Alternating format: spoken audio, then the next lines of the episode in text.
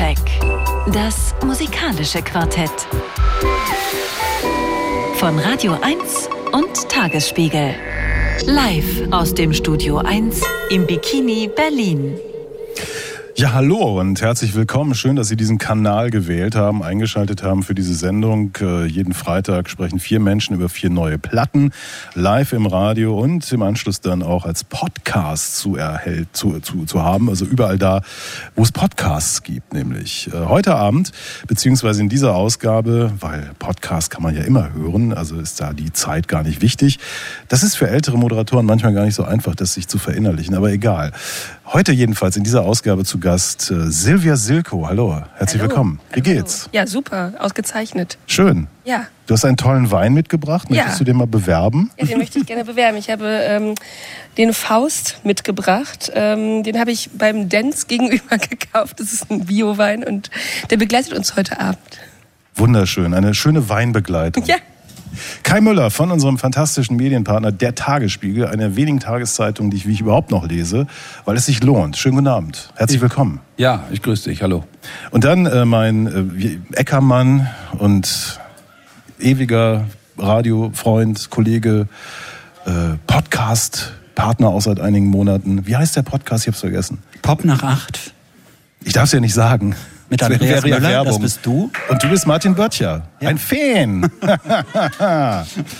Schön, mein Name ist Andreas Müller, das haben Sie vielleicht schon gemerkt. Und es geht heute um neue Platten von Kevin Morby, Jimmy Tenor, Husten und äh, gleich um die Black Keys. Jetzt aber erstmal jemand, der schon länger unterwegs ist als die Black Keys und vom Sound her ein ganz bisschen an die gemahnt, nämlich John Spencer.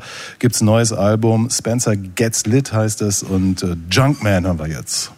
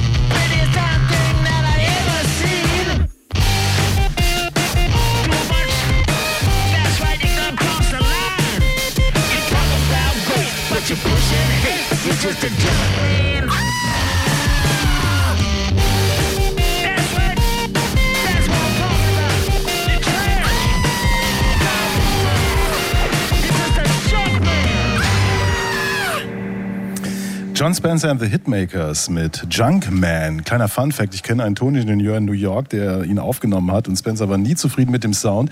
Der Freund von mir als Toningenieur war irgendwann dann so besoffen, dass er keinen Bock mehr hatte und schmiss irgendwelche Mikros durchs Studio, die dann irgendwo liegen blieben. Dann wurde aufgenommen, dann fand John Spencer das gut. Ich finde, das hört man auch so ein bisschen in dieser Musik. Soundcheck auf Radio 1 äh, vom RBB, die Sendung, wo nicht nur über Musik gesprochen wird, sondern wo man auch was lernen kann, wie jetzt zum Beispiel gerade über Aufnahmemöglichkeiten im Studio. Und da sind wir beim ersten Thema heute. Die Black Keys haben eine neue Platte gemacht. Dropout Boogie heißt die, eigentlich schon letzte Woche rausgekommen, aber heute dann auch erst Thema bei uns. Kai Müller, bitteschön.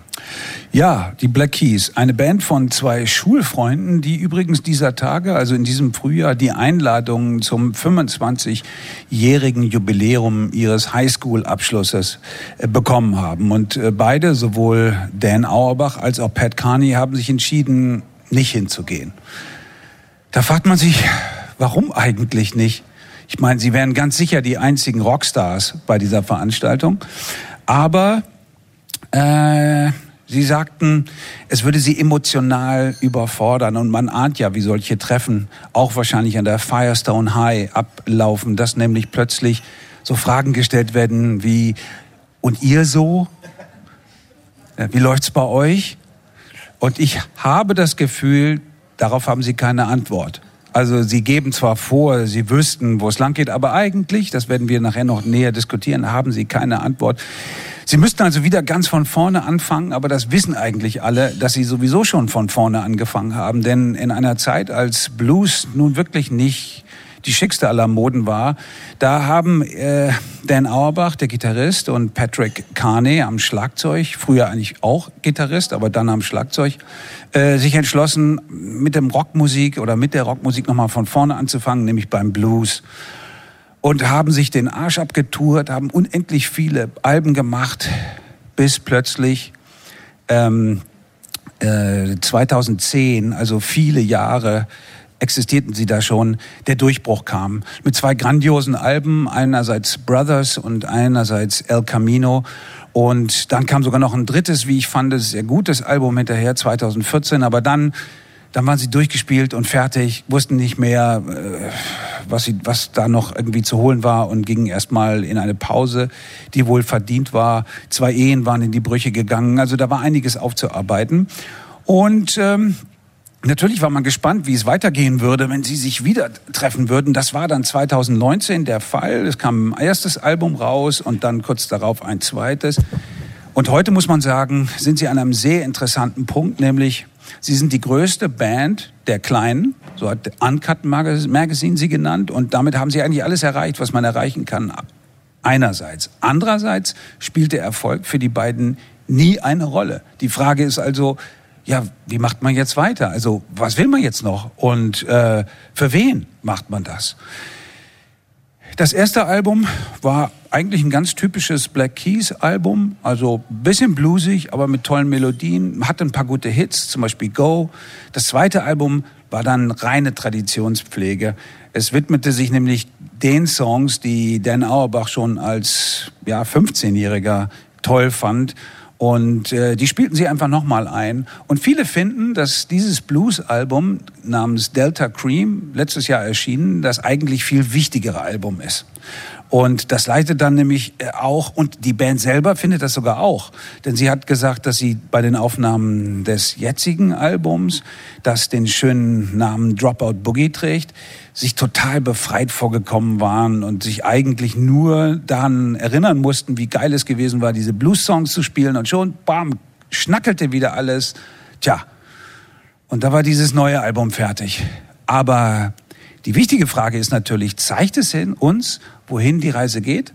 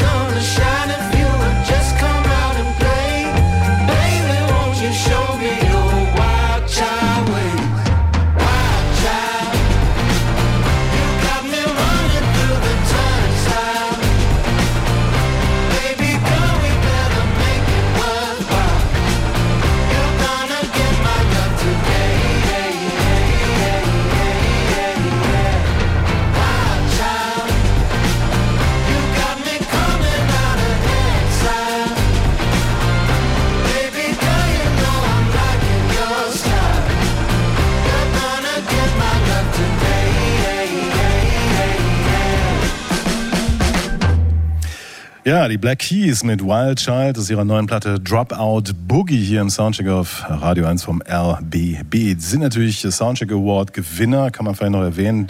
Damals für das Album El Camino und ähm, ich bin denen dann auch begegnet bei der Übergabe dieses Awards nach ihrem oder vor ihrem Wahnsinnskonzert in der Arena in Berlin, wo ich glaube 8000 Leute waren. Zwei Jahre vorher hatten sie noch vor 100 im Mud Club gespielt. Also da konnte man sehen, wie explosionsartig sich diese Band entwickelt hatte. Das Irre war, äh, es war so, als würde man zwei ja, Veteranen irgendeines Krieges begegnen, die schon alles erlebt haben, alles gesehen haben. Also es war so eine, eine Gemeinschaft, in der du nicht, in die du nicht reinkommst. Also da gibt's kein, kein Buddytum, kein Hallöchen, sondern die gucken dich an und denken so, okay, wer ist das jetzt? Was will der von mir? Kai hat es ja eben schon gesagt, hunderttausende von Meilen sind sie durch die USA gefahren, haben jedes Kaff gespielt. Also das ist eine verschworene Truppe, die wirklich gekämpft hat für das, was sie da erreicht haben. Und jetzt eben dieses Album, das mit diesem Song zum Beispiel, dieser Song hätte auch auf Turn Blue oder Let's Rock, also 2014 oder 2019 sein können. Ähm, und das ist vielleicht ein Problem, vielleicht aber auch nicht. Ich bin insofern ein bisschen enttäuscht schon mal von Anfang an, weil die Platte Dropout Boogie heißt. Und das ist ein Track von Captain Beefheart and the Magic Band auf dem Debütalbum Safe as Milk. Die haben auch Beefheart schon äh, gecovert und dann dachte ich so, wenn, wenn ich eine Platte Dropout Boogie nenne, dann, dann muss das der komplette Irrsinn sein, nämlich der Captain Beefheart Irrsinn. Aber den haben wir hier nicht. Also hier ist ja jetzt schon so ein bisschen angeklungen, dass ihr nicht so zufrieden seid mit dem Album, beziehungsweise Kai meinte ja gerade, dass diese Band vielleicht gar nicht mehr weiß, was sie will oder wo sie steht oder wie sie noch weitermachen kann. Mir ist das egal, ehrlich gesagt. Ähm, ich finde, dass die das genauso gut machen, wie sie es vor zehn Jahren gemacht haben. Vielleicht fehlt da so ein Hit oder sowas, ja. Aber meiner Ansicht nach nicht. Gerade die erste Hälfte dieses Albums ist, ist wirklich toll. Und ich habe das schon mal an anderer Stelle gesagt, nämlich im wunderbaren Podcast Pop nach acht. Ja.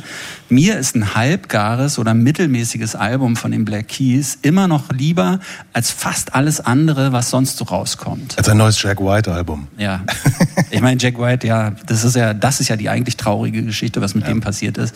Äh, Und dagegen finde ich Black Keys alles in Ordnung. Mm, Aber ich finde es interessant, äh, dass gesagt wurde, so, okay, man weiß nicht, wo die hinwollen und dir ist das egal. Ich glaube, dass es die falsche Frage ist. Nämlich, eigentlich ist so die Frage, was will die Welt noch von den Black Keys? Und ich glaube, die Frage ist den Black Keys richtig egal. Die machen einfach ihr Ding. Ich habe das Gefühl, die haben was erreicht, die haben jetzt einen gewissen Status und ab da an machen sie das, worauf sie Bock haben. Und ich glaube, es ist völlig egal, wie die Welt weitergeht. Die gehen dann einfach ins Studio, machen da ihre, sagen sie ja immer, in elf Tagen eingespielt, 14 Tagen eingespielten Alben. Die ballern die dann halt durch. Ich glaube, die touren auch nicht mehr weltweit. Da haben die keinen Bock mehr drauf. Die machen relativ wenig Promo. Auch da haben die gar keinen Bock mehr drauf und machen da so, ba- ballern ihr Ding durch. So. Ja, es ist das, dieses Ding, was ich eben meinte. Ne? Das ist eine eigene Welt, das ist dieses Veteranending. Wir haben Dinge gesehen, von denen ihr gar keine Ahnung habt, dass sie existieren. Äh, Kai hat aber in seinem kleinen Text im Tagesspiegel äh, auch geschrieben, dass ähm, ja dieses, ich habe es vergessen, was ich sagen wollte, verdammt. Was hast du nochmal geschrieben? Ich habe so viel geschrieben. Oh Mann, jetzt würde ich dir gerne aus der Patsche helfen. Ich, ich weiß es nicht. Aber es ist natürlich Noch ist das magische Amalgam nicht wiederhergestellt. Genau, Also Danger Mouse, das Ja. war's. Das Ah. war das Album, das waren Brothers und El Camino. Das war magisch. Das war magisch, genau.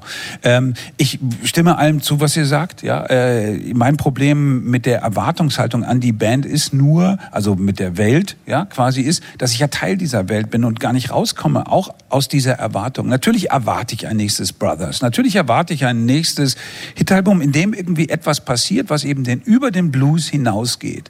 Und immer wenn ein Album, du hast es ja schon erwähnt, in zwei Teile zerfällt, ist klar, was da nicht stimmt. Ja, sie haben es eben nicht geschafft. Also dieses Gleichgewicht, diese Balance oder dieses Tanzen auf diesem Grad zwischen eben Blues-Tradition und Pop-Elementen zu bringen. Und es ist ihnen damals gelungen, äh, natürlich mit der Unterstützung von Danger Mouse, der war der erste überhaupt, der dieses Duo geknackt hat. Also mit niemandem sonst haben die vorher zusammengearbeitet. Die haben sich mal einen Tourmusiker dazu geholt, aber das war's. Es gab keinen, der auf Augenhöhe mit ihnen kommunizieren konnte. Er war der Erste, er hat das aufgebrochen, damit so schwarzen Elementen.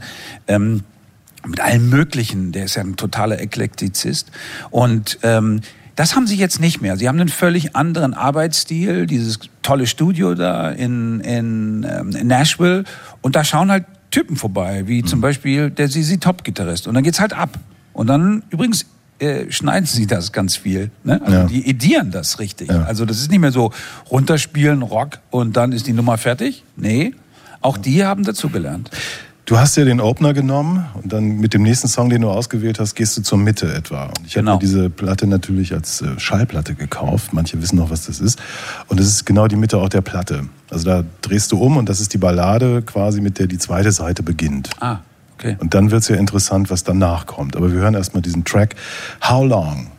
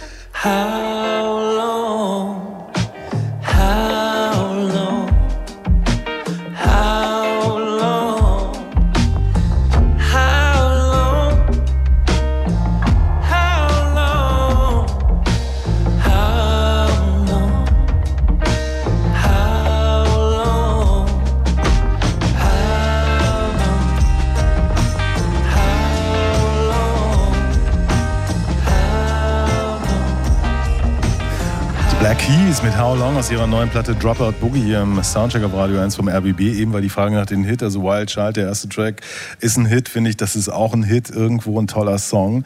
Und äh, dann beginnt quasi der zweite Teil dieser Platte, der eben äh, ja, da zerfallen die Dinge für mich so ein bisschen. Das ist so, ich, ich habe da schon tausendmal zitiert, äh, Holger Czukay, Bassist bei Can, hat mal gesagt auf die Frage, warum eine bestimmte Musik nur zu einer bestimmten Zeit funktioniert und man kann das dann später nicht mehr hinkriegen. Und da hat er gesagt, man kann nur einmal primitiv sein. Und hier passiert dann eben der Versuch der Band, wieder primitiv zu sein. Also ich habe dann bei einigen Tracks, die nach diesem How Long folgen, das Gefühl, ja, man ist so zugegen im Proberaum. Also auch wenn Kai gesagt hat, da wird natürlich geschnitten und produziert, das ist völlig klar. Und da ist dann vielleicht so die Idee anzugreifen, wie es damals war in, der, in, der, in diesem Keller in Akron, Ohio, wo sie herkommen, ähm, auf die Vierspur-Kassette, Vierspur-Kassettengerät die Musik einspielen. Und da merkst du so, das funktioniert irgendwie nicht. Also ich habe manchmal so komische Assoziationen gehabt an diesen Boogie Rock von T-Rex, der dann da entsteht. Ähm, das ist ganz komisch. Wobei sie das auf der Bühne, ich habe wie gesagt dieses Konzert gesehen damals in der Arena, wo sie tatsächlich vor 8000 Leuten zu zweit irgendwann nur noch gespielt haben, also ohne die Backing-Band. Und ich fand das ein Risiko, ein Wagnis. Das war wirklich so wie im Übungsraum. Eine Band, die improvisiert vor so vielen Leuten, das hat mich total beeindruckt. Ähm, und das funktioniert dann leider nicht mehr so richtig für mich. Bei Delta Cream, wo sie das Material von Junior Kimbrough und R.L. Burnside, also diesen North Mississippi Blues Leuten spielen, begleitet ja von Leuten, die damals mit diesen Oldtimern zusammengespielt haben, da ging das dann auf einmal komischerweise. Da ist diese rohe, primitive Kraft da. Aber, auch wenn das hier nur elf Tage gedauert hat, es ist dann, finde ich, nicht so deep, wie es hätte sein können. Ja, aber das ist eine, also ich meine, das ist, glaube ich, genau das, was du gerade eben gesagt hast, ne? Dieses Ding, man kann nicht auf einmal ähm, wieder verlernen, was man sonst so hatte. Und man kann nicht, wenn man, wenn man so in seiner Karriere immer mehr mit dem Kopf so da eingestiegen ist, man kann nicht einfach das alles ausschalten und nur noch mit dem Bauch Musik machen. Ich habe mich komischerweise so ein bisschen an Credence Clearwater Revival erinnert gefühlt, weil die ja auch so ein paar, ja, so echt eingängige Hits haben und dann dazwischen ja aber auch immer so ein paar ein paar komische, lasche Gurken, die einen irgendwie, du merkst zwar, das ist eigentlich genau die gleiche Formel, aber die packt einen nicht. Und ich finde, so ist das hier auch. Es ist, sie ändern ja das Formular nicht in dem Sinne, ne? Oder die Formel nicht richtig, aber trotzdem, manche dieser Songs sind halt gut und andere sind halt nicht gut. Naja, wie so eine durchschnittliche Band. zu konventionell halt gedacht. Ne? Das, ist, das ist ja das, was man diesen Blues-Nummern der zweiten Seite quasi oder der zweiten Hälfte vorwerfen muss. Sie sind gut gespielt, solide und so weiter, klingen auch nicht schlecht, aber sie sind eigentlich zu konventionell. Und das, was diese Band wirklich groß gemacht hat und über diesen reinen traditionellen Ansatz hinaus ja auch weltberühmt gemacht hat, sind dann plötzlich so geile Melodien oder, oder so, selbst in so einem komischen Song wie aus der ersten Hälfte, wo es um äh, Your Team is Looking Good, das ist ja eigentlich nur eine Nummer, die sie für ein Stadion geschrieben hat, äh, bei dem es eine Spielpause zu überbrücken gibt. Das haben sie auch ganz äh, so offensiv angekündigt.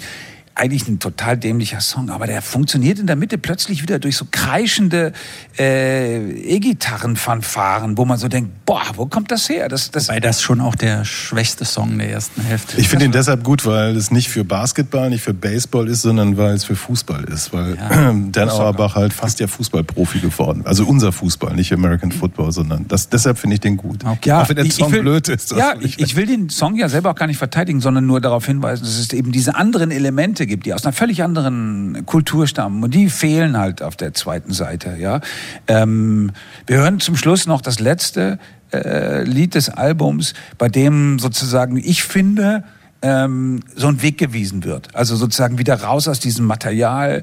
Ein unbequemer Weg, weil weil es wirklich extrem rough ist. Also auch locker und, und, und frei, kann man sagen, ja, im Umgang mit dem Material.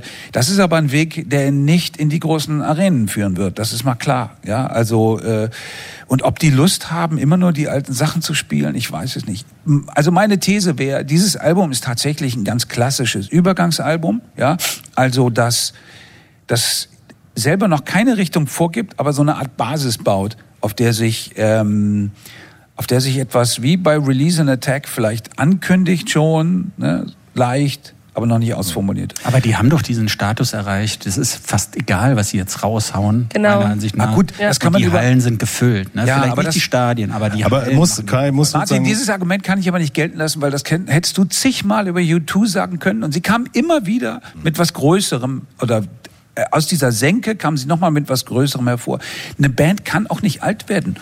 Also kann aber auch ich nicht hätte es nicht gesagt, weil ich nicht über U2 rede. Kai muss also sozusagen Produzent her.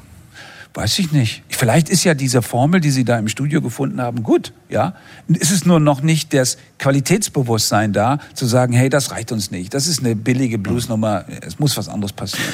Wir hören jetzt noch Didn't I Love You, Black Keys.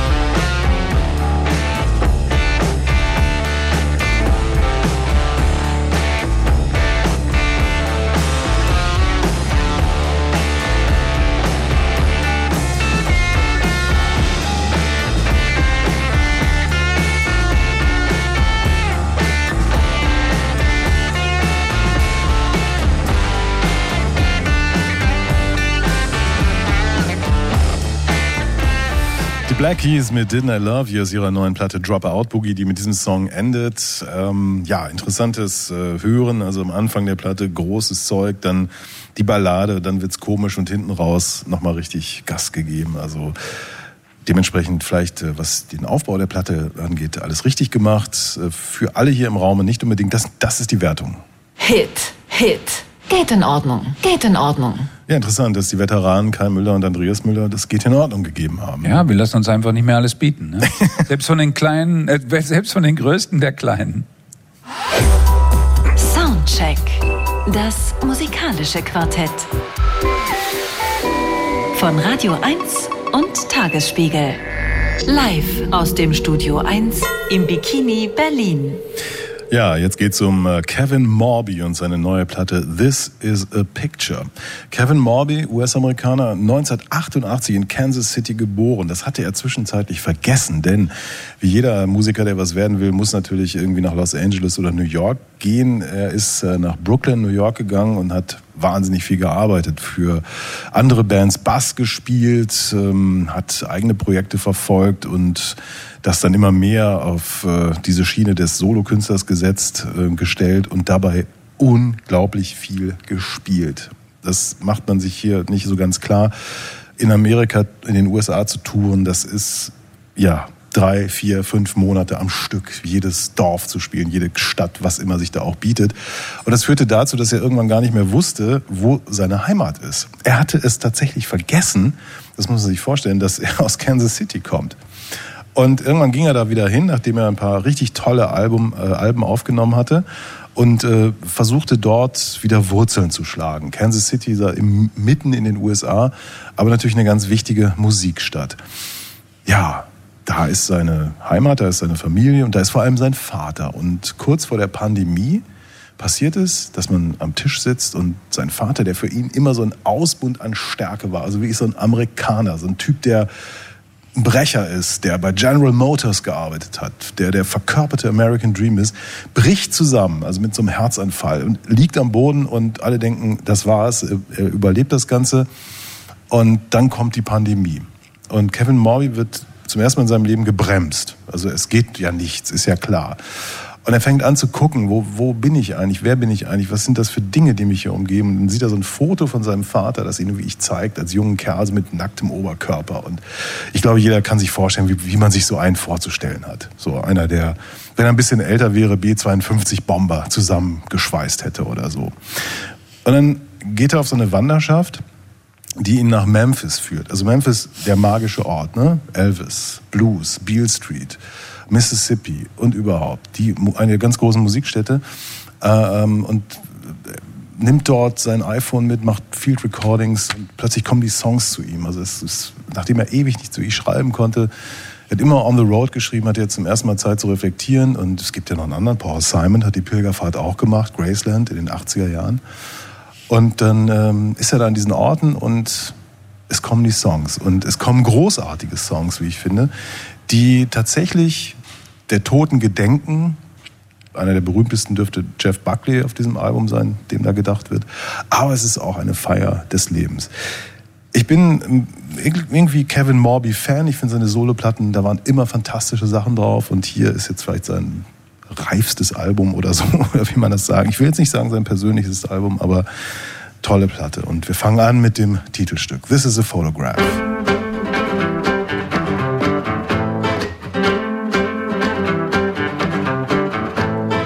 This is a photograph, a window to the past of your father on the front lawn with no shirt on, ready to take the world on beneath the West Texas sun. The year that you were born, the year that you are now his wife behind the camera, his daughter and his baby boy. Got a glimmer in his eye. Seem to say, This is what I'll miss after I die. This is what I miss about being alive. My body, my girl, my boy, the sun.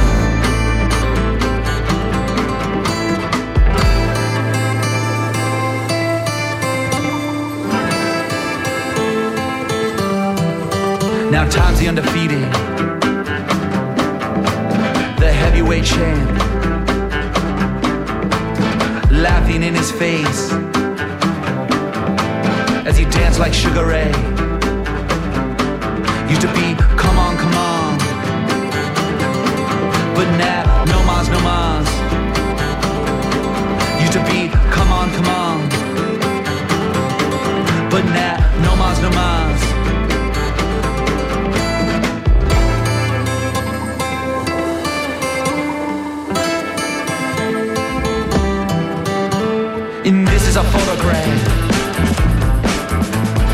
Window to the past.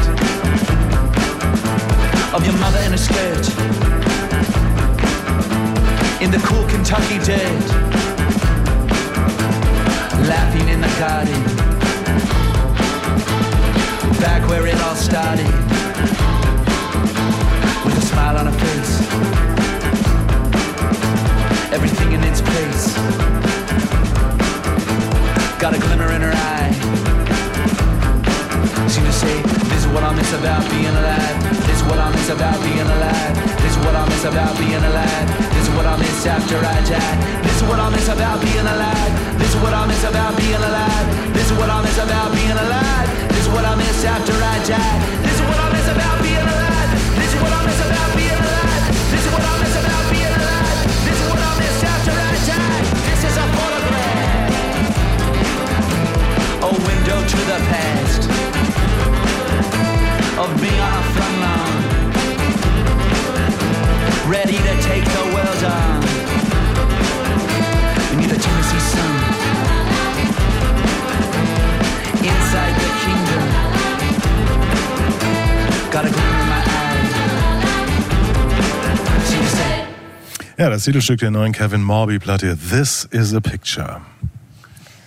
Ich finde das äh, Schönste an dem ganzen Album, aber auch bei dem Song hat man das sehr gut rausgehört, dass der äh, mit diesen Sequenzen arbeitet, die sich gefühlt immer wieder wiederholen und dann so eine Hypnose auslösen bei einem. Man wird so richtig rein absorbiert und dann zerspringt das aber auch alles durch diesen ganzen, diese Details und, und diese vielen Instrumente, die da irgendwie dazukommen und irgendwelche Chöre.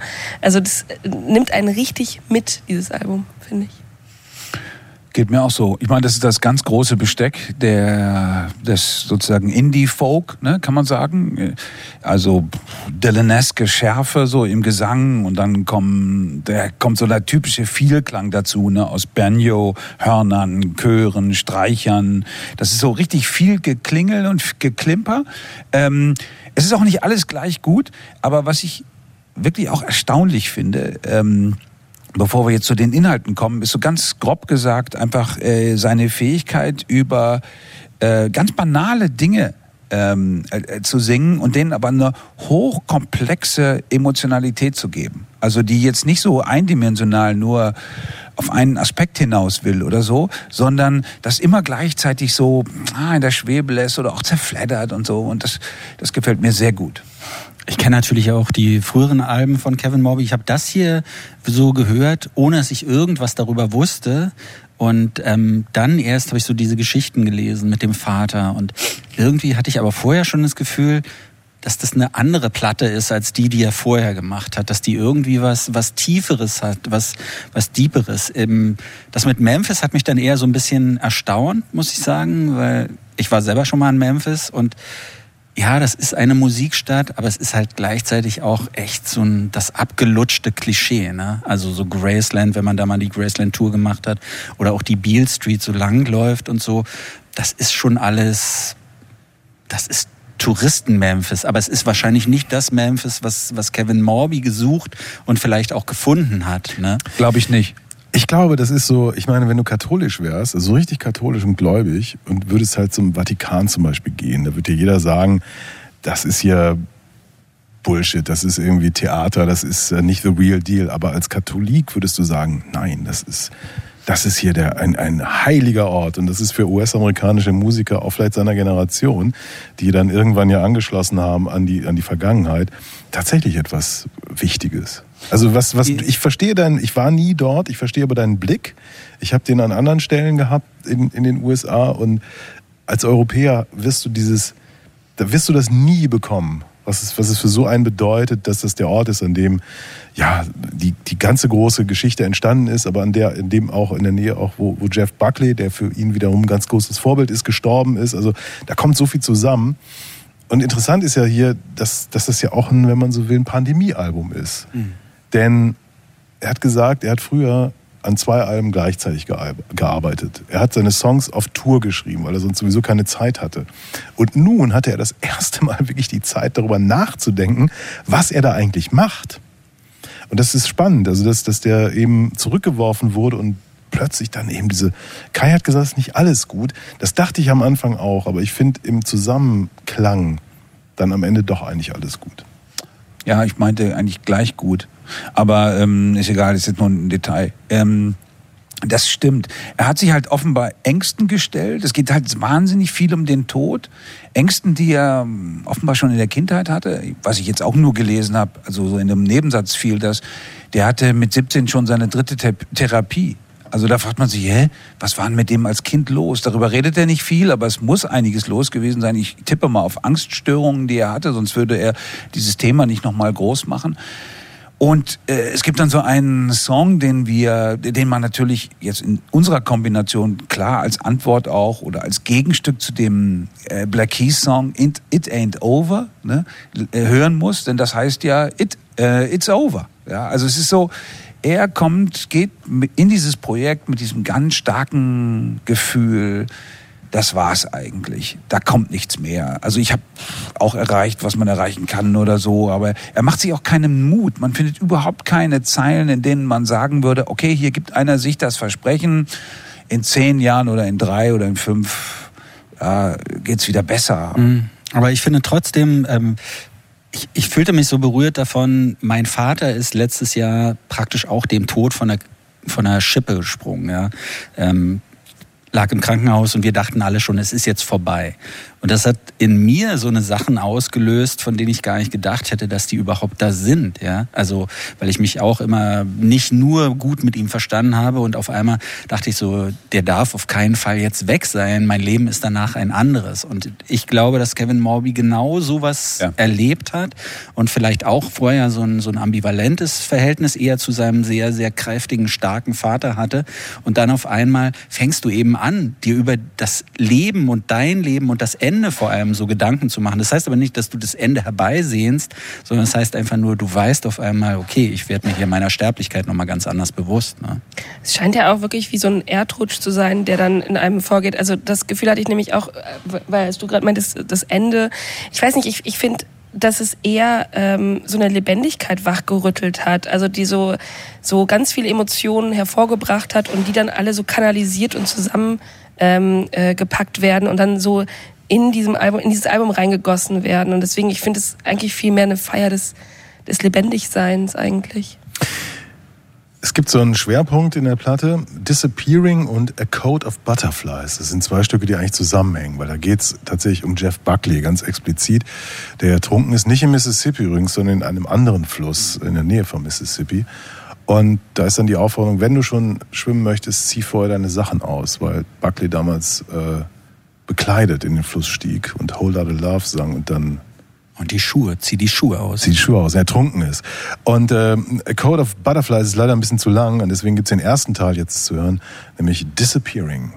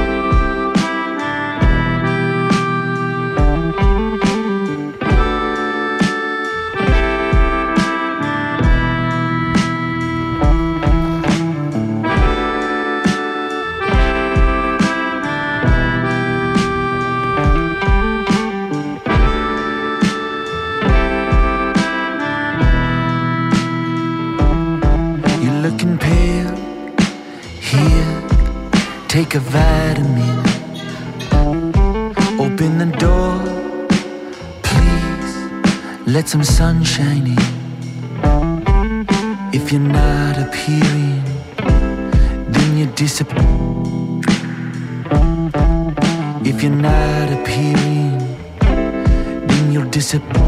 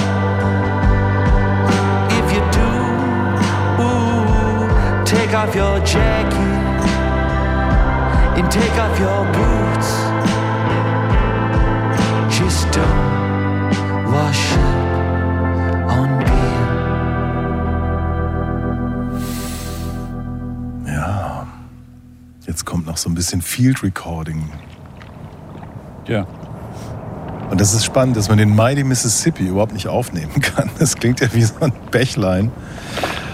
Disappearing, Kevin Morbius seiner Platte This is a Photograph. Und dann käme jetzt noch A Code of Butterflies, wo die Geschichte noch weiter erzählt wird.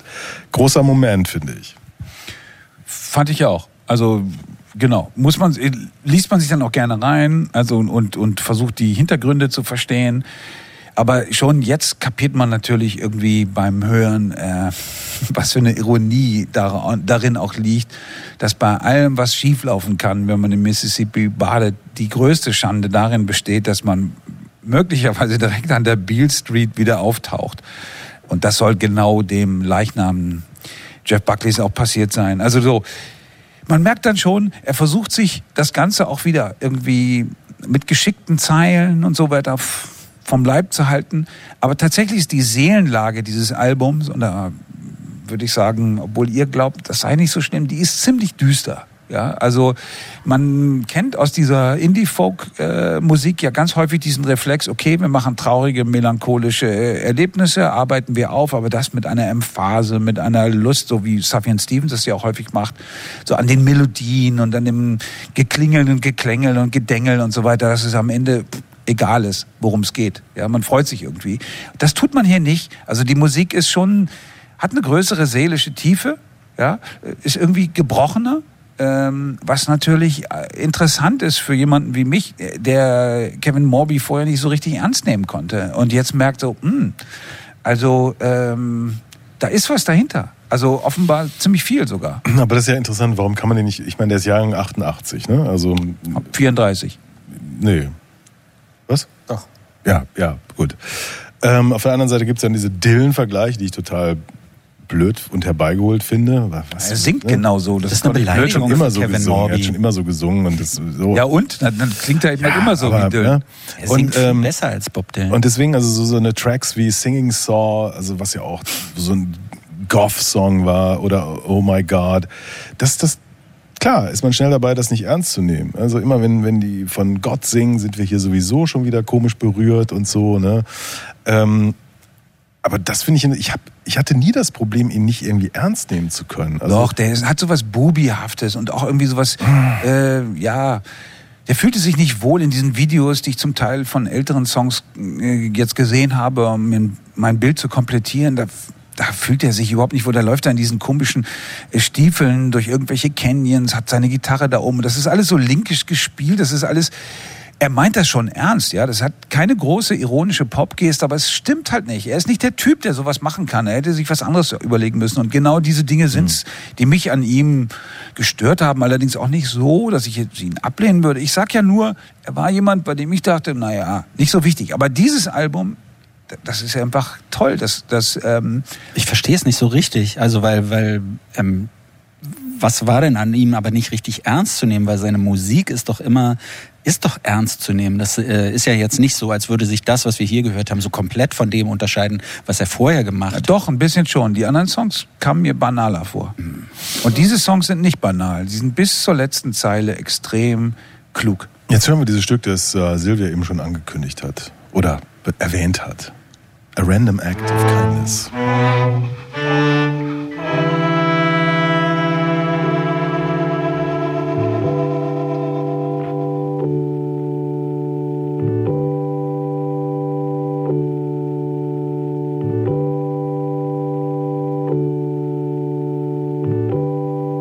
out of time,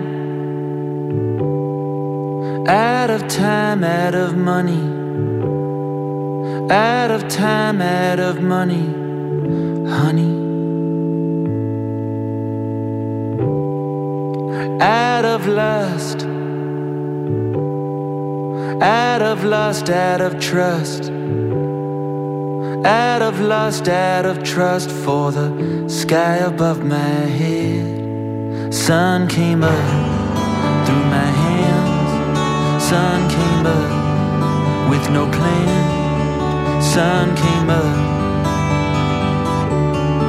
Strike up the band.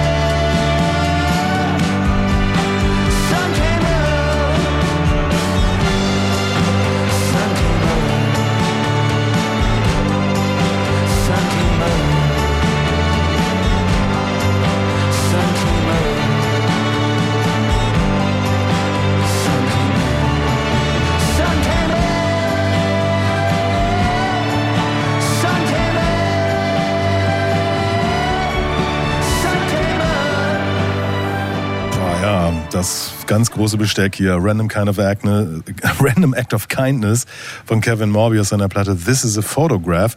Äh, Und das ist die Wertung. Hit, Hit, Hit, Hit. Wow, toll. Ja. Gut, wer sagt's ihm jetzt? Er wird es natürlich im Internet lesen.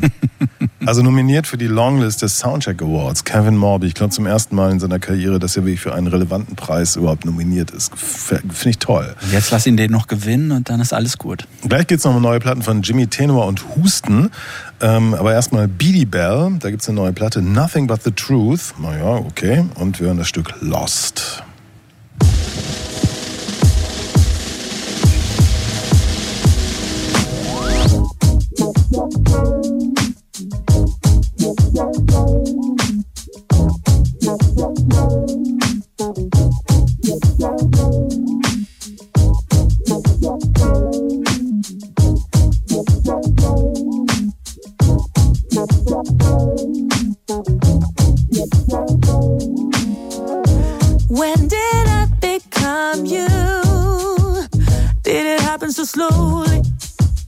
Didn't notice the change.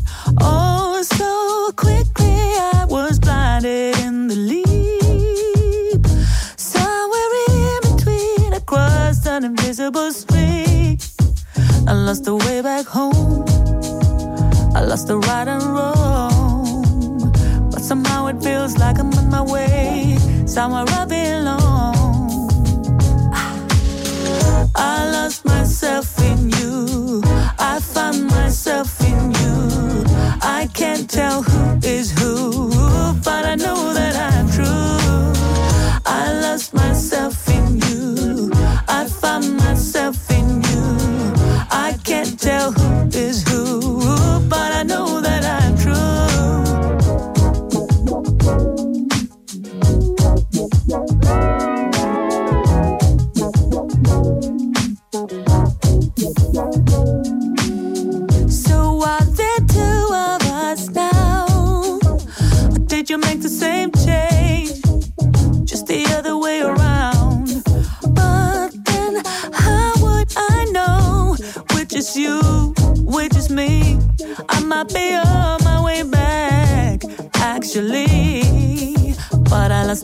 back home.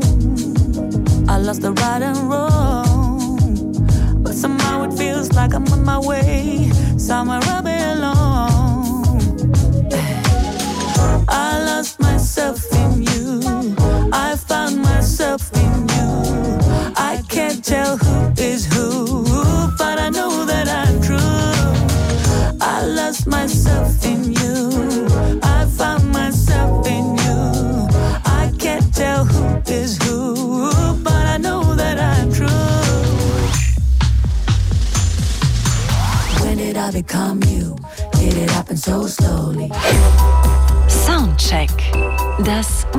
Musikalische Quartett.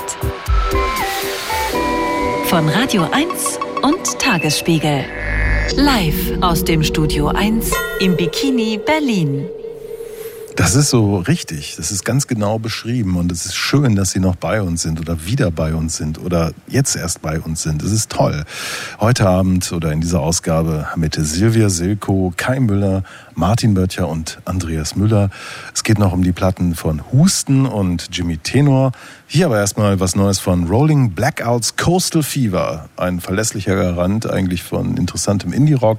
Auf ihrer neuen Platte Endless Rooms, vielleicht nicht ganz so gelungen, aber hier ist ein schöner Song. Tidal River heißt er.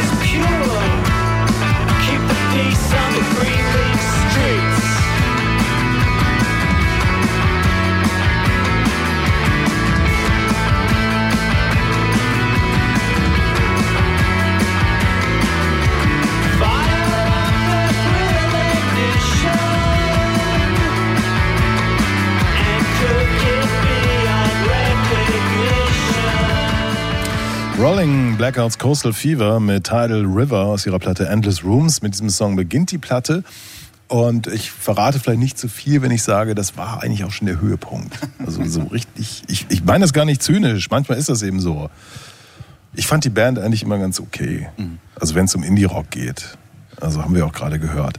Jetzt aber haben wir das, was die ähm, Presse gerne, oder ist es vielleicht auch nur die Promofirma, eine Indie-Supergroup nennt, nämlich Husten. Aus alle Nähten heißt die Platte. Bitte schön, Silvia Silko.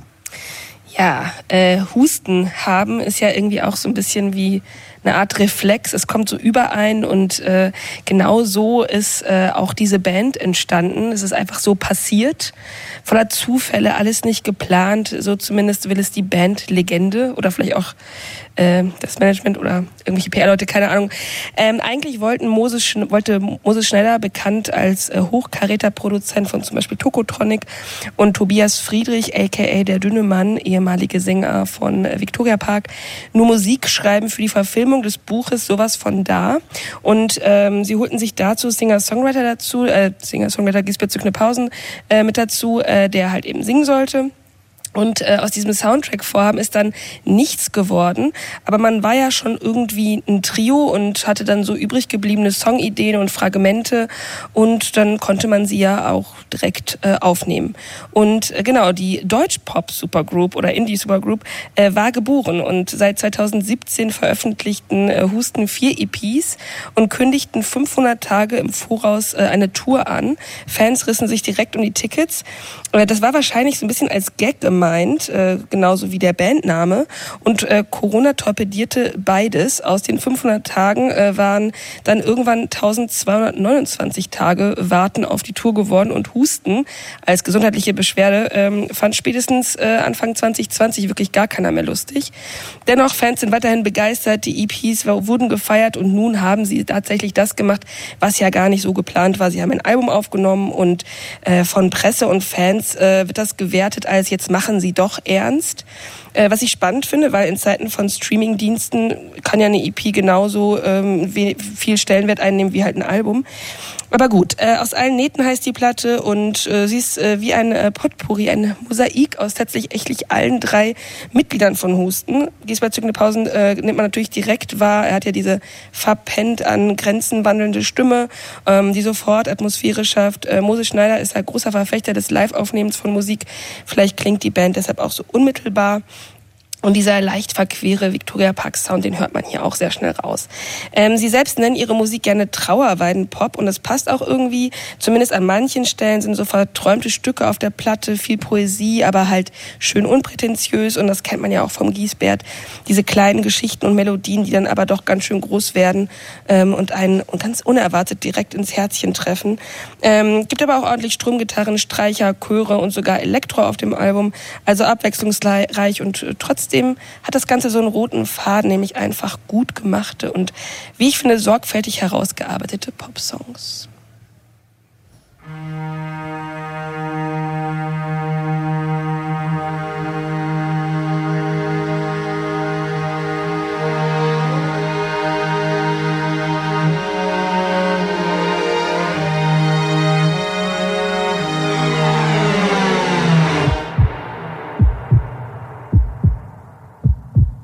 Etwas wirft mich aus dem Strahl der Zeit. Durch die Falltür einer Dunkelheit. In Folgen schwerer, schwerelosigkeit. Oh,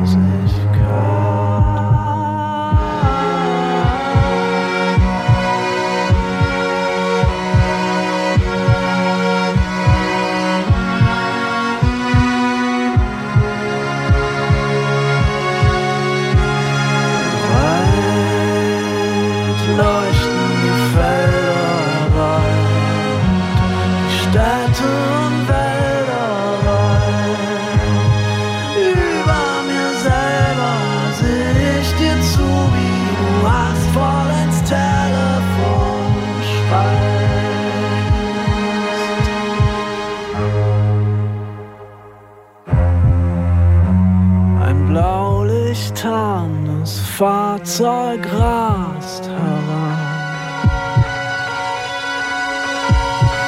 Jemand wirft den Defibrillator.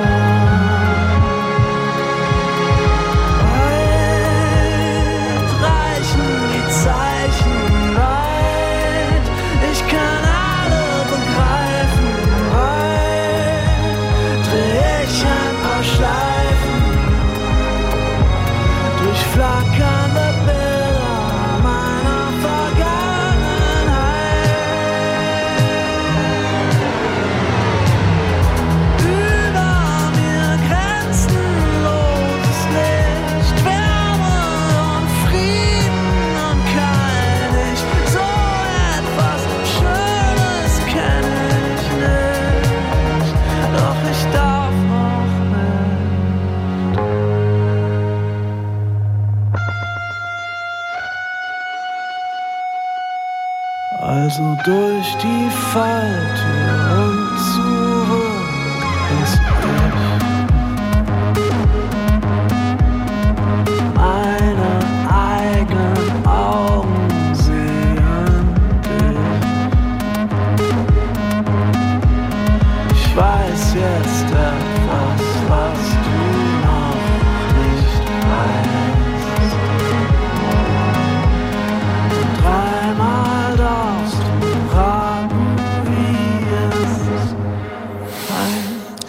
Husten mit weit leuchten die Felder aus ihrer Platte aus allen Nähten. Letzte Woche schon erschienen, aber heute jetzt hier besprochen im Soundcheck auf Radio 1 vom RBB. Das ist eine Nahtoderfahrung, habe ich gelesen, die hier besungen wird. Ähm, Ich habe aber teilweise wie Schwierigkeiten, den Texten zu folgen. Hast du, Silvia, herausgefunden, um was es da geht? Nee, aber ich fand äh, diesen, ähm, also diesen Song eben, ähm, Weit leuchten die Felder, deshalb, äh, also ich finde ihn gar nicht den besten Song unbedingt. Es ist der Opener der Platte und was mir daran so gefallen hat, ist, dass es mich so ein bisschen an diese Franz Schubert-Phase von Giesbert zu Kniphausen erinnert, die Platte, die er da aufgenommen hat, äh, Lass irre Hunde heulen und hatte das Gefühl, ah, jetzt wird so eine Brücke geschlagen zu, zu den neuen Werken von Giesbert zu Kniphausen. Man muss natürlich aufpassen, es ist keine Giesbert-Platte, es ist eine Platte von dieser Band, aber äh, das hat mich sehr daran erinnert und äh, das fand ich einen schönen Link. Ich fand diesen Ansatz erstmal, du hast es ja schon ganz gut so halb ironisch gesagt, dieses die Supergroup, die deutsche Indie Supergroup, die hat mich total abgestoßen, ne? Äh, weil ich, Der Begriff, ja, aber auch ja, Moses Schneider ist äh, finde ich schon eine Produzentenlegende, kann man glaube ich so sagen, aber die anderen beiden, ja, mein Gott, was, weißt du, was, was eine Supergroup, das sind für mich drei Stars, äh, die alleine auch schon mächtig Wellen geschlagen haben und das, das sehe ich bei denen nicht. Aber es, ähm, wie gesagt, das, das kam so am Anfang zu mir hin und ich, ich hatte schon so eine Anti-Haltung bei mir festgestellt. Und dann habe ich aber dieses Album gehört und festgestellt, ähm, Nee, ist ähm, alles ganz, ganz anders. Der erstens wird dieses Supergroup-mäßige, wenn Sie selber das denn so empfinden, überhaupt nicht so vor sich hergetragen, sondern es ist eine total einfühlsame Platte mit, mit Texten und mit Themen, die ich so im, im deutschen Pop eigentlich noch nie gehört habe. Und ähm, finde, es eine ganz bemerkenswerte Platte. Genauso ging es mir auch. Also ähm, ich, ich war jetzt nicht mit einer großen Erwartung daran gegangen, unter anderem auch, weil ich weiß, Moses Schneider hat ja immer wieder mal auch in Bands gespielt. Ja? Ähm, vor allen Dingen, als er als Produzent noch nicht so stark beschäftigt war. Susie van der Meer war so eine so eine Band aus den Ende der 90er Jahre, Mitte, Ende der 90er Jahre, die hatten, machten noch einen enormen Eindruck, waren aber nicht richtig erfolgreich. Also ich verstehe schon seinen Impuls, dann auch mal in so einem kompositorischen Kontext zu arbeiten. Ja. Die Zusammensetzung der Leute, über die kann ich gar nichts sagen, ob das nun glücklich ist oder nicht. Aber das, was du sagst, Martin, dass es nämlich etwas ist, was man in Deutschland ganz selten hört. Nämlich so eine ganz offensive Gefühligkeit, die dann auch noch ähm, in sagen wir mal, exzentrische Sprachbilder ge gefasst wird und trotzdem ehrlich rüberkommt. Also das ist so, ich, ich weiß, wird sicherlich kommen, dass es einen Schlagervorwurf geben wird, weil äh, die Gefühle, um die es hier geht, die lassen sich jetzt nicht in einen Lebensstil wiederfinden, ja? sondern die, die stehen so ein bisschen abgehoben in der Welt. Also man könnte auch sagen, extrem romantisch, ja, aber ähm, was da dann auch sprachlich und ideell so im Hintergrund passiert, wie, wie dieser Mann so Wirklichkeit auseinandernimmt und neu wieder zusammensetzt und es eben halt mit einem irgendwie grandiosen Gefühl verbinden kann, das ist echt toll. Also ich meine jetzt den Sänger hauptsächlich. Also Kai, der Schlagervorwurf, der, der existiert nicht mehr. Also dafür ist in den letzten drei Jahren zu viel passiert, dass äh, Acts, sagen wir, einer der berühmtesten Acts, Bilderbuch zum Beispiel oder so, Genau. Grenzen überschritten haben, äh, die, die, das, da, da kommt man nicht mehr zurück und wir sind eben soweit auch tatsächlich dieses, was du ja gerade beschrieben hast, diese Gefühlswelten im positiven Sinne zuzulassen, was ja auch gut ist. Und das ist eben hier auch gelingt, dass es eben auch, oder wie es vielen anderen eben auch in den letzten Jahren gelungen ist, dass wir eben hier nicht auf, auf der verlogenen Schlagerebene uns bewegen, sondern auf der, sagen wir mal, Roland-Kaiser-Ebene, also wo es authentisch ist und stark ist. Was ich interessant finde, ist, ich, ich bin kein Fan von Kniphausen, ehrlich gesagt. Also das hat mich nie interessiert. Ich finde es auch interessant, ich bin Moses Schneider und Kniphausen kürzlich begegnet in einer beruflichen Situation für ein Gespräch und dachte so, der ist eigentlich konservativ. Also der ist so, so was, was so momentan passiert an super spannenden deutschen Sachen, das kennt er entweder nicht oder findet es nicht so richtig gut. Moses Schneider hingegen kennt alles, der kennt alles und kann dir das genau analysieren, weiß, was da passiert, welche Sounds da äh, passieren und so. Äh, Finde ich total spannend. Und ich hatte erstmal ein bisschen Probleme mit dieser Platte, weil, weil irgendwie, ich wusste nicht so, was wollen die eigentlich, was soll das? Aber es gibt natürlich ähm, ganz, ganz große äh, Momente. Also Ich- Respekt. Ich, ja, ich finde auch und ich, ich finde, äh, also ähm, ich bin großer Giesbert zu Kniphausen-Fan und ich finde schon, dass er dazugehört als großer Star in dieser Supergroup, möchte ich nochmal an Martin Ja. zurückgeben. Wenn Ähm, man das jetzt sehen könnte, wie du mit dem Finger gerade auf mich gezeigt hast. Ja, das scheint dir wichtig zu sein. Ja, schon wirklich. wichtig. Also ich, ich finde den äh, vollkommen großartig und ich, ich freue mich auch total, weil ähm, sein letztes größeres Bandprojekt war Kid Kopphausen und es hatte ein ganz tragisches Ende genommen, ähm, in dem halt äh, der äh, ähm, die, anderen 50 Prozent von Kid Kopphausen äh, tödlich verunglückt sind, äh, durch eine, eine Krankheit gestorben und ähm, an so einer, ja, glaube sogar nur so eine äh, Erkältung und ähm, danach gab es, glaube ich, sehr sehr sehr langes Tal der Tränen bei Ja. äh, Gisbert zu Kniphausen und ich habe ähm, so ein bisschen gewartet, bis bis da mal wieder was kommt, wo ich mir denke so wow, genau das ist so die alte Stärke irgendwie und äh, ich finde, die ist in diesem Album auf jeden Fall zu finden.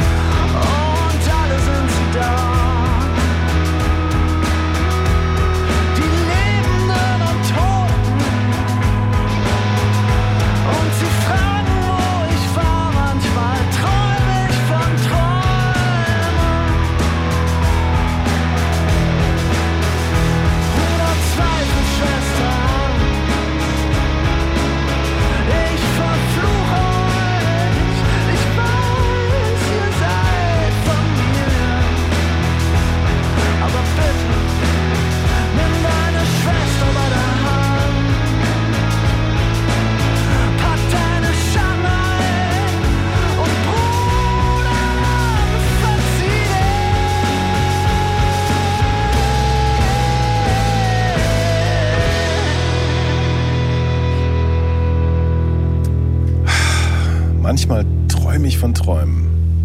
Husten. Ich finde, dieses Stück fängt total. Ich, eigentlich finde ich das doof.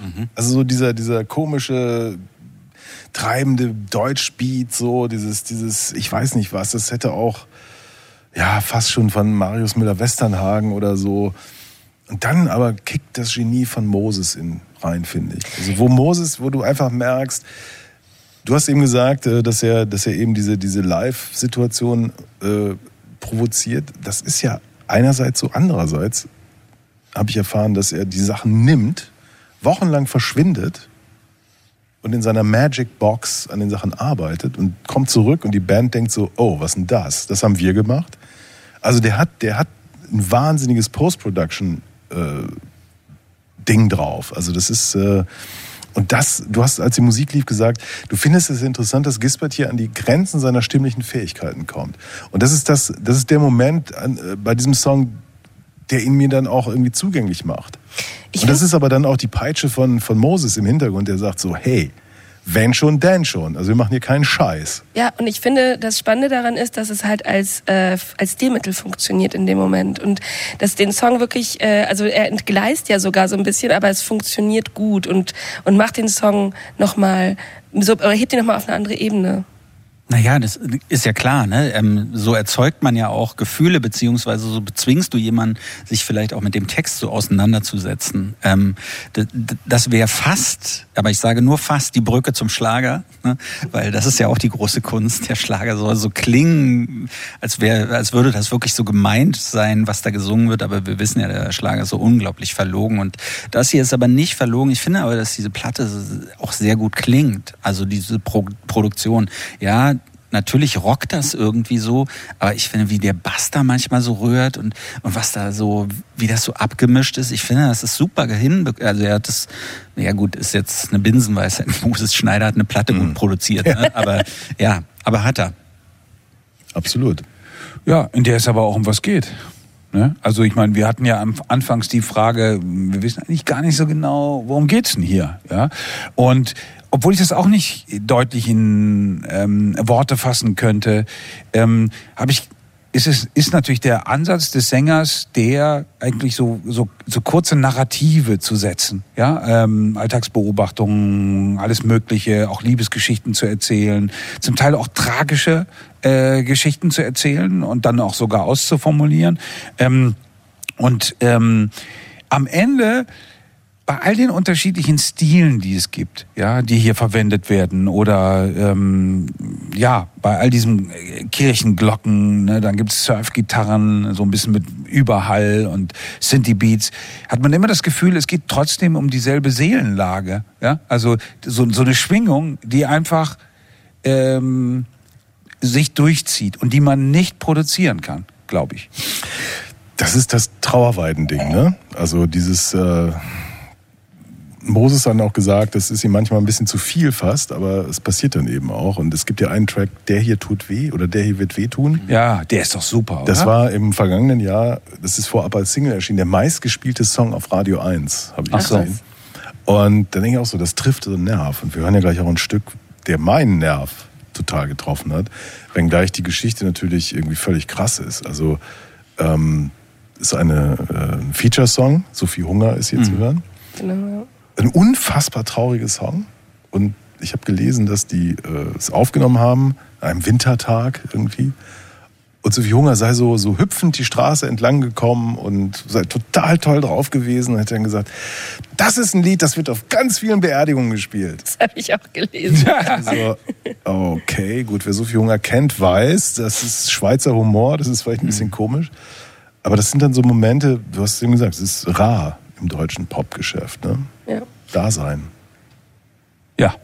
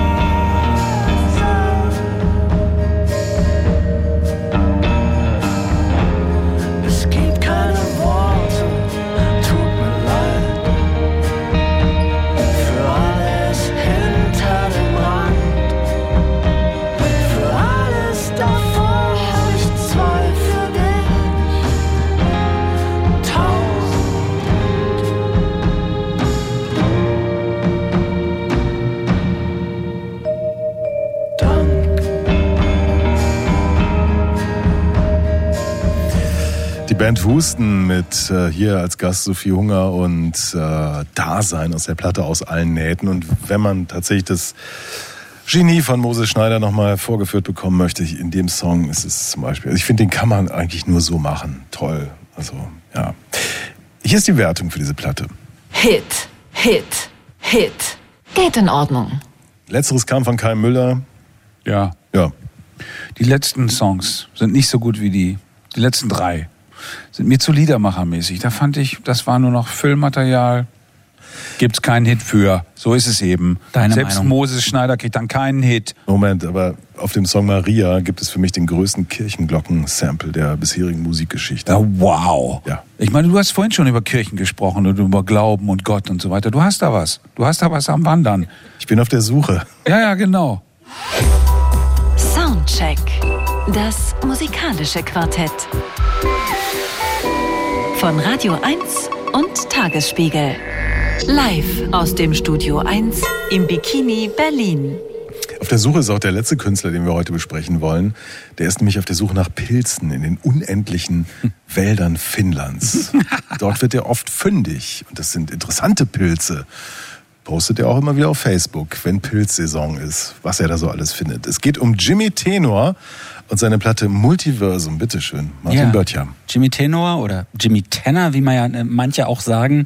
Äh, Wenn es ihn nicht gäbe, müsste man ihn wirklich erfinden. 57 ist er jetzt. Der Finne seit über 30 Jahren wandelt er so als Musiker zwischen Elektronika, Jazz, Techno, Easy Listening und Afrobeat so hin und her. Und das macht er auf eine sehr freie und selbstbestimmte Art und Weise. In dieser Woche, da erscheinen gleich zwei neue Sachen von Jimmy Tenor. Ein Buch und ein Album.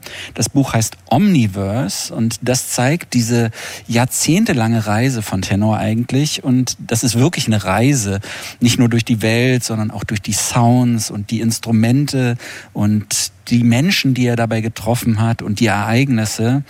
Und das Album, was wir hier besprechen, das heißt also Multiversum, ein Begriff, der uns in den kommenden Jahren und Jahrzehnten sicherlich noch oft begegnen wird. Das Multiverse soll nämlich die Zukunft des Netzes sein. Aber bei Tenor ist es nicht so futuristisch gemeint. Er hat seine Platte im Do-it-yourself-Verfahren aufgenommen, ausgerüstet mit Drum Machine, Flöte, Saxophon, Synthesizer und natürlich mit seiner Stimme. Und das Plattenlabel Büro B hat ihn offenbar gebeten, so sein bisheriges Schaffen irgendwie akustisch zusammenzuführen. Und von einem roten Faden, den wir vorhin ja hier schon mal hatten, der da sehr gut zu erkennen war, ist hier in diesem Fall überhaupt nichts zu sehen. Aber wozu braucht so ein Freigeist wie Jimmy Tenor eigentlich einen roten Faden, oder?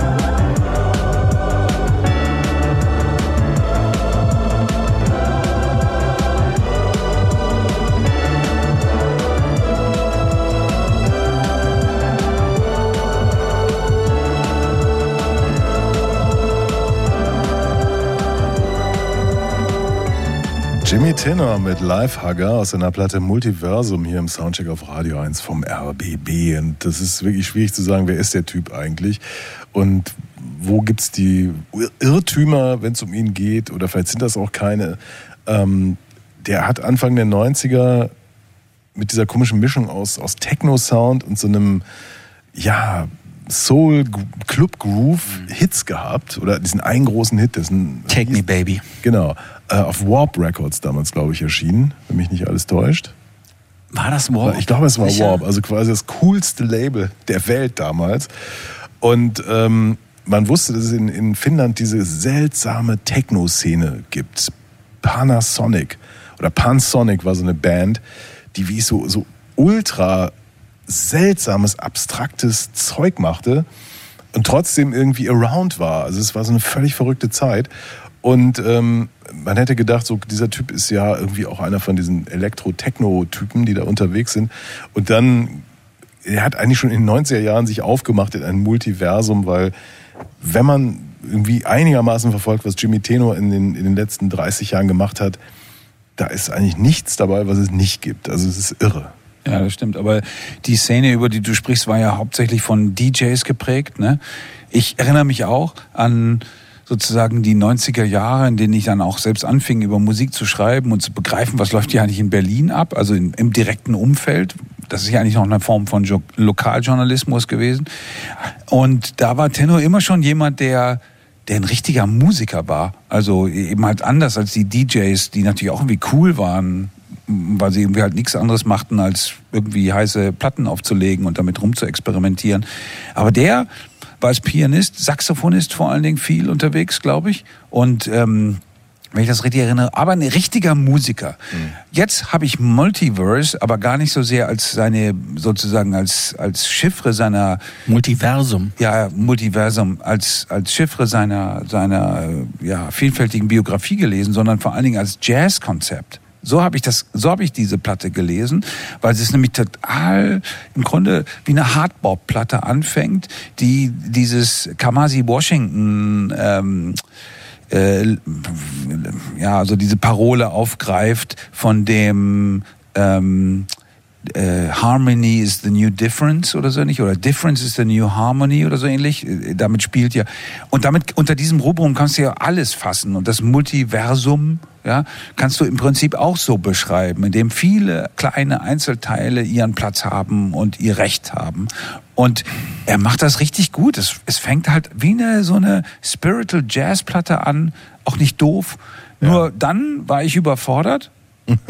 Ja, als es dann plötzlich so wurde, wie, es, e- wie wir es eben gehört haben. Also vielleicht das Verrückte, das Verrückte ist ja, dass er das alles alleine gemacht hat.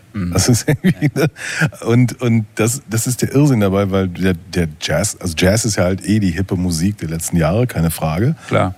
Und was seine Qualifikation angeht, ich kann nur sagen, der hat eine, eine Platte oder ein ein Projekt gemacht mit UMO.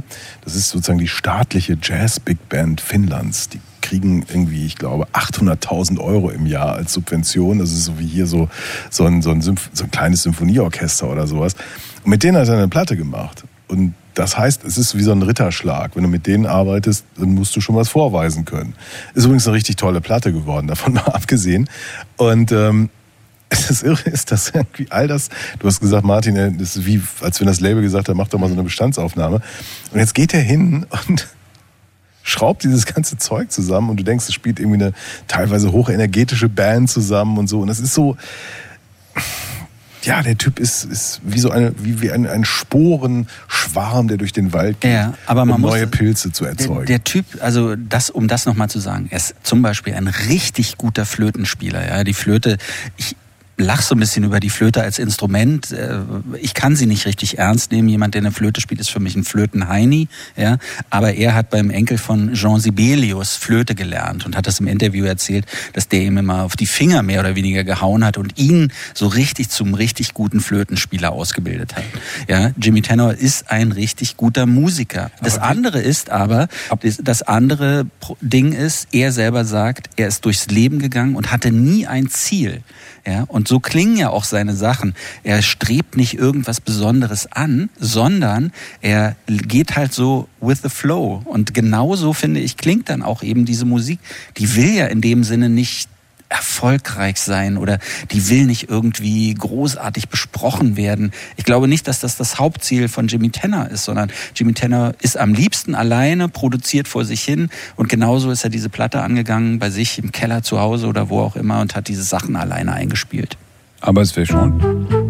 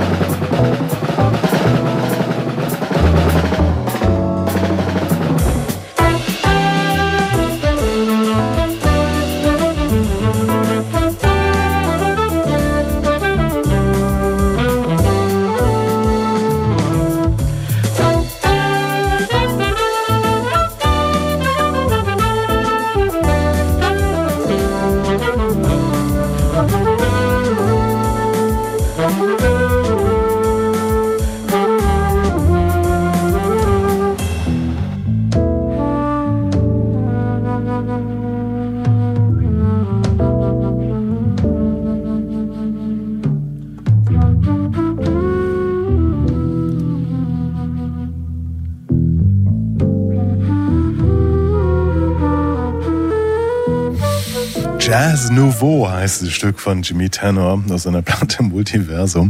Finde ich einen tollen Titel, weil ähm, Ist gar nicht so der nouveau, neue ne? Jazz, nee. Und ähm, erinnert mich ein bisschen an so Sachen, die Madlib irgendwie gemacht hat, nämlich äh, der auch so diverse unter diversen Jazznamen Platten aufgenommen hat, so The, The Modern Blah Quartett und ich weiß nicht was, äh, so völlig verrücktes Zeug. Und die Bands gab es natürlich nie, weil er alles selber gemacht hat. Ähm, kam interessante Musik raus und das ist ja hier ne, die, die, die, die, die Drum Machine und dann gibt es so ein Schlagzeug, ja fast solo, was natürlich vollkommen hirnrissig ist und das, das finde ich so ganz witzig, wie er einerseits völlig seriös dahin jatzt und es dann wieder komplett auseinander nimmt, indem er diesen Quatsch da mittendrin macht, von dem manche denken, oh, das ist jetzt aber ein inspiriertes Schlagzeug, Mini-Solo, ist es natürlich nicht. Aber ähm, ja, du hast es eben gesagt, es ist ein Freigeist, ähm, der irgendwie sein Zeug macht und ich finde, was auf dieser Platte passiert, einfach wunderschön, weil es sich an keine Regeln mehr hält. Es ist einfach dieser, diese Freiheit, die, die natürlich schlecht bezahlt ist, aber eben aufzeigt, man muss auch nicht alles mitmachen, sondern man kann auch seinen künstlerischen Weg gehen. Finde ich gut. Ich habe durch dieses Album, äh, als ich durchgehört habe, ich habe gemerkt, wie konservativ ich bin, weil ähm, ich habe, äh, als du, äh, Martin, vorhin meintest, so, äh, der läuft so durch und dann passiert irgendwie alles und er nimmt alles so an sich auf. Und ich finde, ähm, bei mir ist es eher so, dass ich Lust bekomme, irgendwie was anzuhören, was nicht ganz so verquer und verschroben ist. Also ich bin wie auf so einer Straße fall und man nimmt einfach jede Ausfahrt, die man kriegen kann, Richtung Hot Chip oder Richtung Parcels oder sowas. Also das ist das, worauf ich dann Lust bekomme, es zu hören. Das bewirkt dieses Album bei mir. Ja, ich bin auch zu konservativ. Ich hatte zuerst gedacht, das sei ein Konzept. Ja, nach dem Motto, oh geil, Jazzband fängt an, Hausmusik sozusagen zu integrieren. Ich habe das total intellektuell überladen. Ich bin einfach jetzt geplättet auch davon, dass da einer nur Unsinn gemacht hat, Andreas. Aber so wird, das, so wird das Multiverse sein, ne? So wird das Multiverse sein. das ist es jetzt ja schon, das wissen wir doch. Naja, aber es ist ja die virtuelle Welt, in der dann alles passieren kann, ne? Und wo du durchgehst und da kann neben dir irgendwie jemand sein NFT aufhängen von, keine Ahnung. Ich weiß, alle reden von, dieser Freiheit. Von Snoop Dogg oder so und eine Ecke weiter steht Jimmy Tanner und spielt seine Flöte. Ja, und das ist, Also, das, aber das, ist das Grauen, das ist Aber das Grauen. ist, Das ist, ist- ist, ja. ist quasi äh, Jimmy Tanner quasi der, der Mark Zuckerberg für die ganz Nein. abgedrifteten, nee. Nee, Im glaube ich Gegenteil, nicht. ist genau nicht ein Mark Zuckerberg, der das, die, die Leute aussaugt und benutzt, sondern er ist das Gegenteil davon. Er ist, er ist die Person, die einfach in den Wald geht und guckt, was es da gibt und Und der sich null, glaube ich, für NFTs oder sowas interessiert und der, für den das ein Graus wäre, wenn er im, im Multiversum irgendwie seine Du, Musik ich bin, bin, mir, bin mir da gar nicht sicher. Vielleicht macht er gerade eins und keiner will es haben. Das ist, glaube ich, Ja, eher das okay, Problem. das kommt vielleicht auch noch dazu. Ja. ja, ihr seid konservativ. Silvia, Silke und Kai Müller. Ja, aber ich, ich finde äh, das Plattencover sehr schön, das würde ich mir direkt irgendwo aufhängen. Das Ja, ich finde Regeln ja nur deswegen gut, weil man sie brechen kann. Und dann sogar muss.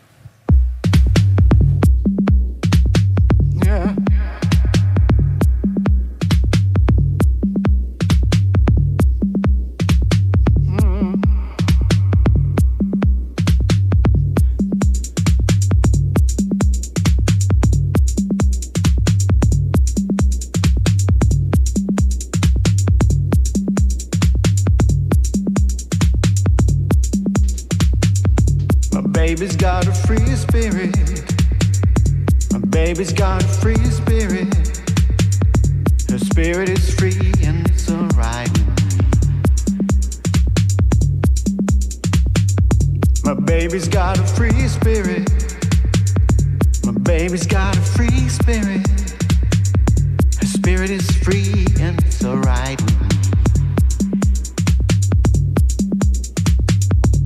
Live and let.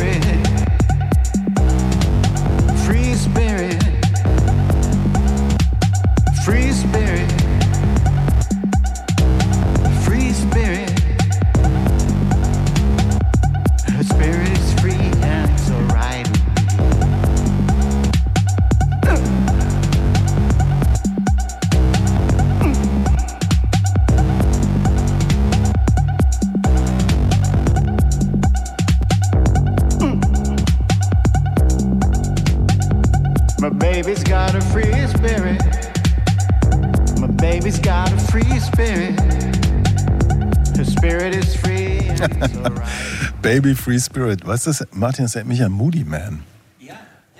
Ja, Fall. was gerade nicht an. Ja, Nee, ja, ja, total. Ne? Aber gleichzeitig natürlich auch ein Rückgriff auf seinen großen Hit Take Me Baby. Ja, ja, aber ich finde ähm, ich find den Track toll. Ich, ich, vielleicht, weil ich auch in seinem Alter bin. Ja, ich finde ihn, schräg- find ihn schräg, aber deshalb finde ich ihn gut. Ja, ähm, Jimmy Tenor, Multiversum mit dieser Wertung. Hit, Hit. Geht in Ordnung, geht in Ordnung. Ich glaube, Martin Börte und ich haben gesagt Hit, ne? Ja. ja. Gehen wir noch ein paar Pilze suchen. Ja, ja, auf jeden Fall. Sendung gleich vorbei, ab in die Pilze. Danke Martin fürs Kommen, danke Kai Müller, herzlichen Dank für deine Zeit, deine Expertise. Silvia Silko, toll, dass du hier warst. Christian Hase ist unser Techniker heute gewesen. Applaus für ihn. Sehr schön gefahren. Mein Name ist Andreas Müller und ähm, ich beende diese Ausgabe mit äh, einer Künstlerin, Like Mint nennt sie sich. Kommt ursprünglich Ah. aus dem Thüringer Wald. Äh, Wahlberlinerin natürlich inzwischen und die hat eine EP gemacht, I Wish I Was Awake. Alles auf Englisch, bis auf einen Song, der mich echt irgendwie angefasst hat. Und der soll am Ende dieser Sendung stehen, weil es irgendwie auch noch passt. Und das Lied heißt Die Angst, Like Mint, bitteschön.